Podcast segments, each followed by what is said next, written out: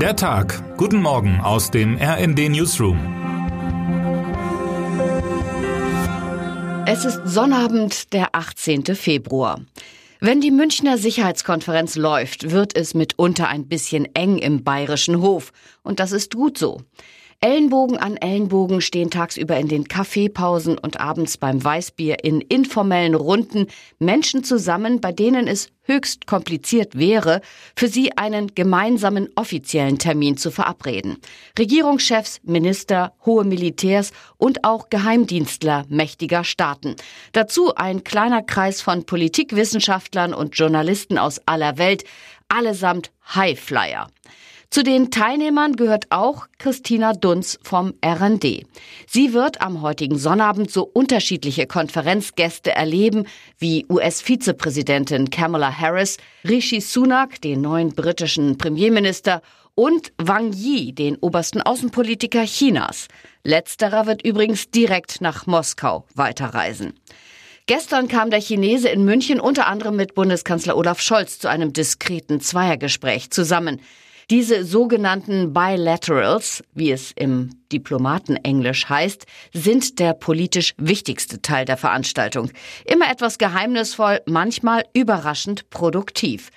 Das findet alles in kleinen Räumen statt, am Rande verschlungener Flure, wo dann draußen die Delegationen warten, erzählt Christina Dunz, die seit vielen Jahren im Bayerischen Hof die Wege kennt, auch abseits der beleuchteten Bühnen. Können Konferenzen wie diese die Welt retten? Zumindest können sie durchaus einen Beitrag dazu leisten, als Teil eines diplomatischen Magmas, das nie erstarren darf, wie es die frühere Bundeskanzlerin Angela Merkel einmal in einem etwas düsteren Moment in kleinem Kreis formulierte. Schon sie ahnte etwas von aufziehenden, ernsten Gefahren für den Weltfrieden und redete, ebenso wie heute Scholz, mitunter rund um die Uhr stoisch dagegen an. Im Augenblick ruhen viele Hoffnungen auf China. Über dessen Staatschef Xi Jinping heißt es, er wolle zum Jahrestag des russischen Einmarsches in die Ukraine eine Art Mahnung zu Mäßigung und Frieden verkünden. Den Kriegsherrn im Kreml, geschwächt durch militärische Misserfolge und sinkende Gas- und Öleinnahmen, könnte dies empfindlich treffen. Putin wirkt bereits zunehmend wie ein armseliger Befehlsempfänger Pekings. Zur gleichen Zeit, das müsste Moskau eigentlich alarmieren, sind China, EU und USA aus wirtschaftlichen Gründen leise dabei, wieder mehr Gemeinsamkeiten zu sondieren. Dass der Krieg in diesem Dreieck die Geschäfte stört, könnte mehr als jeder andere Faktor zurückführen zum Frieden. Putin jedenfalls muss sich darauf einrichten, dass in nächster Zeit mehr über ihn als mit ihm gesprochen wird. Die Isolation Russlands wird weitergehen, nicht nur im bayerischen Hof, wo Putins Leute ausdrücklich nicht eingeladen waren. Das Thema Ukraine gehört am Ende auf die Weltebene, in die Hände der Vereinten Nationen. Schon gestern sickerte durch, in der kommenden Woche bei einer Abstimmung in der Generalversammlung der 193 Mitgliedstaaten wird es wohl eine sehr breite Mehrheit geben für eine UN-Resolution mit einem Ruf nach russischem Truppenabzug und Einstellung der Gefechte.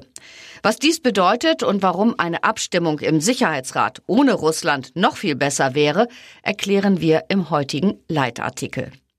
In einer ähnlichen UN-Abstimmung im März votierten übrigens bereits 141 Staaten für die westliche Position und nur fünf dagegen. Syrien, Nordkorea, Eritrea, Belarus und Russland selbst. China enthielt sich. Der Keil, den der Westen schon damals zwischen den strategischen Partnern Moskau und Peking angesetzt hat, muss weitergetrieben werden. München könnte dazu an diesem Wochenende einiges beitragen.